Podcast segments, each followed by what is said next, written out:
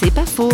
Des catastrophes apocalyptiques, il en est question dans la Bible. Parlons-en avec le théologien et écrivain Thomas Remer voulez, les discours sur les catastrophes ont aussi une sorte de fonction pédagogique, euh, en disant attention, on vit dans un environnement fragile et un certain comportement peut en effet détruire cet environnement. Donc, si vous voulez, il y a un côté presque un peu écologique dans certains de ces oracles, en disant bah c'est un peu à l'homme aussi de se comporter de sorte qu'il évite les catastrophes. Et puis aujourd'hui, bah évidemment, il y a tous ces débats sur le réchauffement climatique, sur la répartition des richesses.